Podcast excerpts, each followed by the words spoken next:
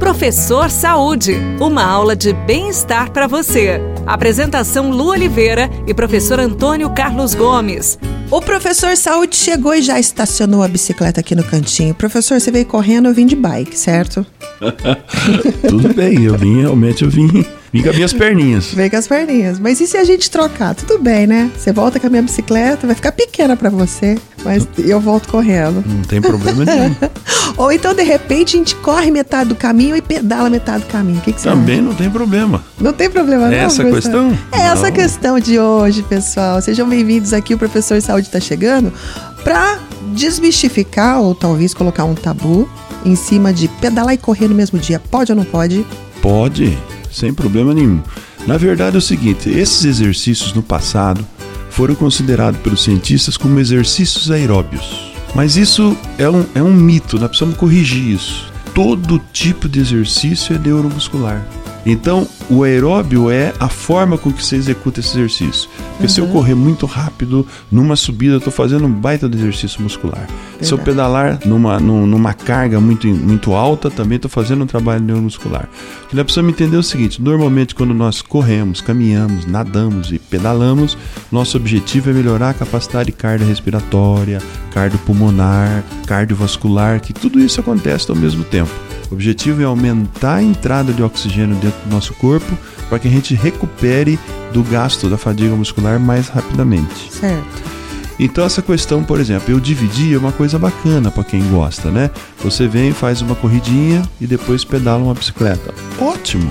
Isso aí não tem nada de errado. Mas se, se ambos são também considerados exercícios musculares, uma corrida numa, numa rampa exige bastante dos músculos da perna, né? Do bumbum e tal. E uma pedalada também. Então eu posso considerar os dois exercícios de, de mesma intensidade?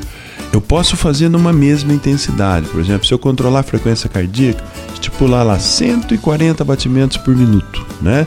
E eu faço a corrida na, na, nessa frequência cardíaca e também posso pedalar nessa mesma frequência cardíaca. Então eles terão uma mesma intensidade.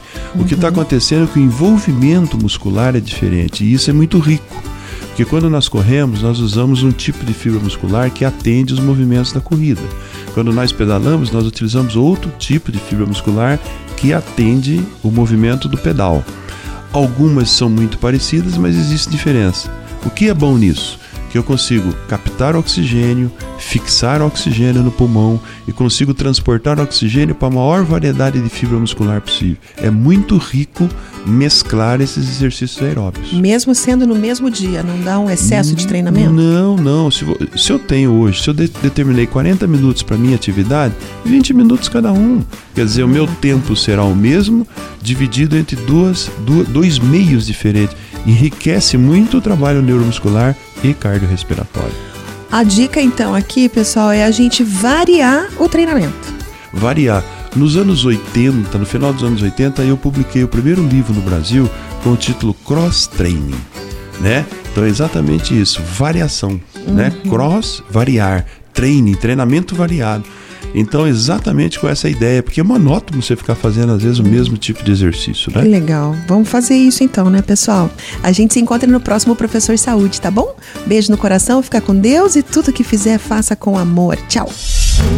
Você ouviu Professor Saúde. Apresentação Lu Oliveira e professor Antônio Carlos Gomes. Giro de notícias.